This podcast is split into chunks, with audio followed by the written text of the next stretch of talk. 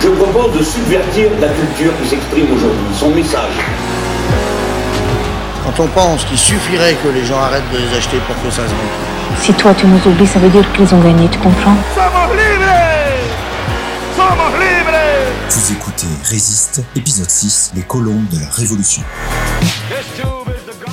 Bonjour et bienvenue dans ce sixième numéro de Résiste, le podcast de la culture révolutionnaire. Une semaine sur deux, on vous propose de revenir sur une création qui a particulièrement marqué cet idéal. Et pour ce sixième épisode, on part en Afrique de l'Ouest pour s'intéresser à la chorale des colombes de la Révolution. C'est l'histoire d'un orchestre qui portera à travers le monde et selon son créateur toutes les révolutions et toutes les luttes de libération des peuples du tiers-monde. Mais avant toute chose, prêtez l'oreille. Cette musique va peut-être vous dire quelque chose.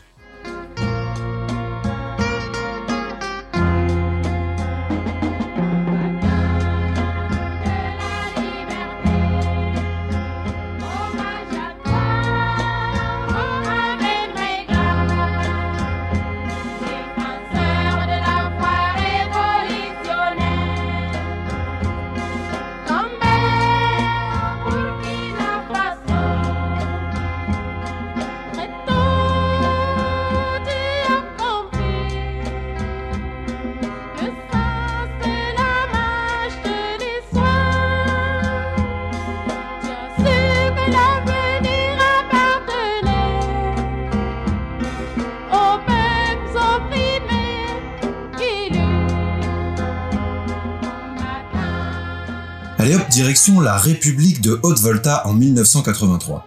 Ce nom ne vous dit rien? Allez, un petit effort, vous l'avez forcément déjà entendu quelque part. Il s'agit d'un pays de 7 millions d'habitants, situé en Afrique de l'Ouest, entouré du Mali, du Niger, de la Côte d'Ivoire ou même du Bénin. Je suis, je suis, je suis Toujours rien? Je ne vais pas vous en vouloir. Il faut dire que ce pays ne s'appelle plus la République de Haute-Volta aujourd'hui. Comment elle s'appelle? Allons, un peu de patience, voulez-vous? Nous sommes en République de Haute-Volta donc, et dans la nuit du 4 août de cette même année 1983, quelque chose en apparence anodin vient de se produire, un putsch militaire. Pourquoi anodin? Il faut dire qu'il s'agit là du cinquième renversement militaire de la Haute-Volta depuis son indépendance de l'Empire colonial français en 1960. Mais celui-ci n'est pas comme les autres, et ce, pour plusieurs raisons. Tout d'abord, il n'est pas que militaire. En effet, dans les rangs du putsch, on ne compte pas seulement des sous-officiers, mais aussi des organisations de gauche et des syndicats. Ensuite, ce coup d'État est soutenu par une foule en liesse qui restera la nuit entière pour chanter et danser ce qu'ils appellent déjà une révolution. Enfin, c'est par les idées de son chef que ce putsch va se démarquer. Dès sa première conférence de presse, il déclare Pour certains, il suffit d'avoir les armes, d'avoir avec soi quelques unités pour prendre le pouvoir. Chez d'autres, c'est une autre conviction qui prévaut. Le pouvoir doit être d'abord l'affaire d'un peuple conscient. Par conséquent, les armes ne constituaient qu'une solution ponctuelle, occasionnelle et complémentaire. Vous l'aurez compris, nous parlons du président des pauvres, Thomas Sankara, qui décide un an plus tard de renommer son pays le Burkina Faso. Emprunté aux deux langues principales du pays, ces deux mots réunis signifient la patrie des hommes intègres. C'est l'heure donc pour Thomas Sankara et le Conseil national de la Révolution de s'atteler à des changements urgents, économiques et sociaux, mais aussi Dans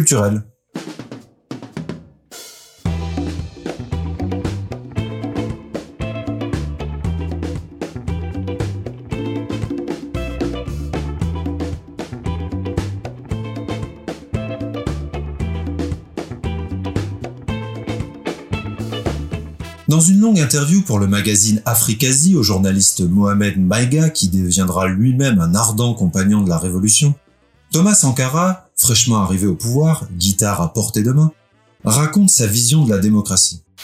Je dirais, avec beaucoup de prudence, que la démocratie, c'est la libre expression d'une majorité consciente, bien informée des enjeux et de leur implication nationale et extérieure, capable de vérifier le déroulement régulier des consultations et en mesure de peser sur les résultats, J'ajouterai que cette majorité consciente doit être en mesure de défendre avec efficacité ses intérêts qui, dans le cas voltaïque, ne sauraient être confondus ou subordonnés à ceux des notables féodaux et autres dignitaires.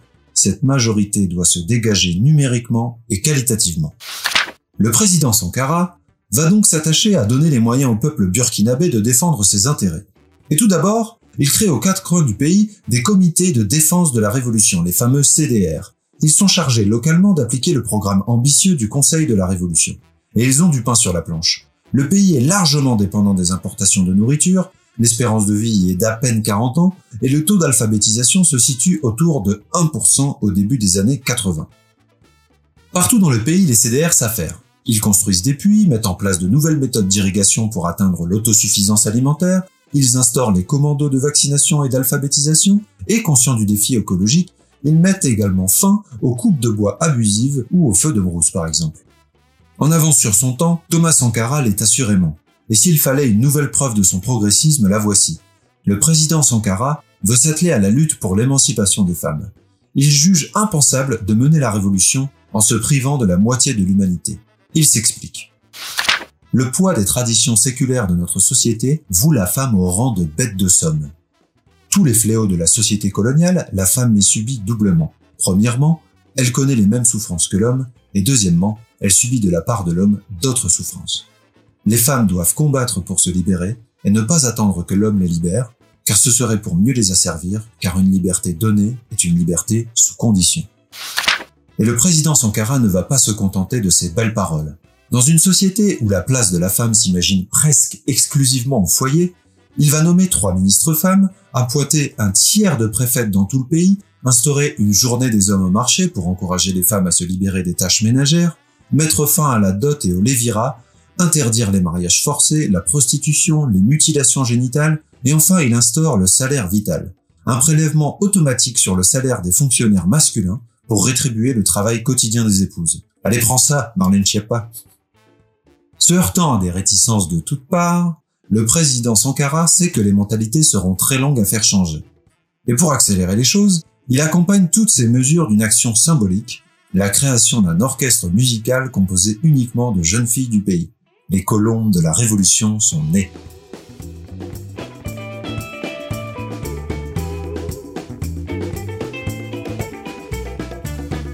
Menés par Fatou Diallo, chef d'orchestre, les colombes de la Révolution ont la charge d'accompagner le président dans tous ses déplacements. Fait rare pour un orchestre, le groupe est directement et officiellement rattaché à la présidence burkinabé. À la guitare, à la batterie, aux percussions, Remeka, Sami ou Mariam vont accompagner le président Sankara dans toute l'Afrique de l'Ouest, en Libye ou même à Cuba, où la légende raconte que Fidel Castro leur aurait offert du matériel musical flambant neuf. Les colombes racontent que le président Sankara, guitariste et mélomane, ne manque ses répétitions pour rien au monde. Est-ce étonnant pour cet homme qui déclarera à la commission du peuple chargée de la prévention contre la corruption J'ai trois guitares sèches, je les cite parce que je leur attribue beaucoup de valeur. Toutes les répétitions débutent par les slogans révolutionnaires de l'époque. Pionniers, oser, lutter et savoir vaincre, la patrie ou la mort, nous vaincrons. Et la majeure partie de leur répertoire est constituée de chants révolutionnaires. Un jour pourtant, Thomas Sankara va leur faire une demande un peu spéciale. Nous sommes le 1er janvier 1984 et un de ses amis, le journaliste malien Mohamed Maïga, que nous citions en début d'épisode, est mort dans des conditions troubles, probablement empoisonné. Il aura permis à son époque, ce qui est une œuvre non négligeable, de déconstruire les clichés des médias dominants qui avaient tôt fait de consacrer Sankara comme un excité, un bouillant, voire même un marxiste. Thomas Sankara était devenu son confident. Il charge donc les colombes de l'écriture d'une chanson pour rendre hommage à ce journaliste militant et révolutionnaire, considéré aujourd'hui comme le cinquième homme de la révolution sankariste.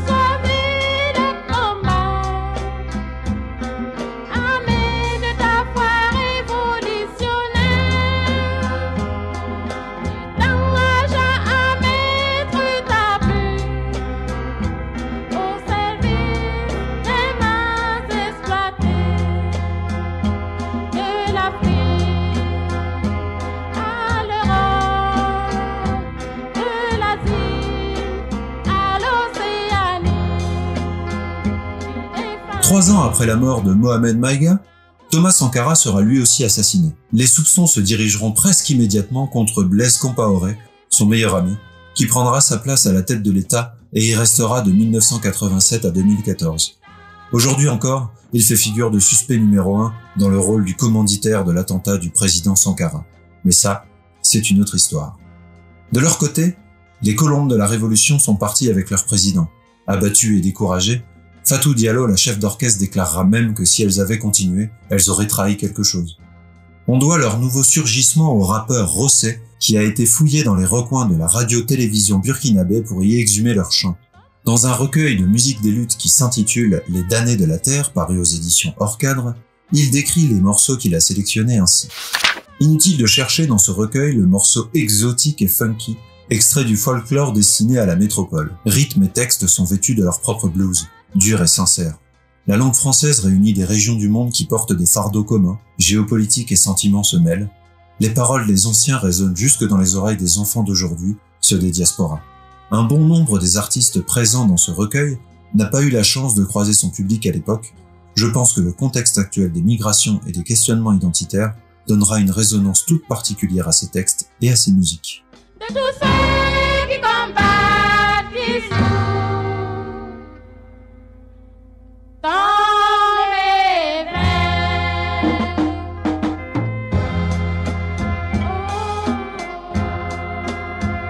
Le sixième épisode de Résiste, on espère que cela vous a plu.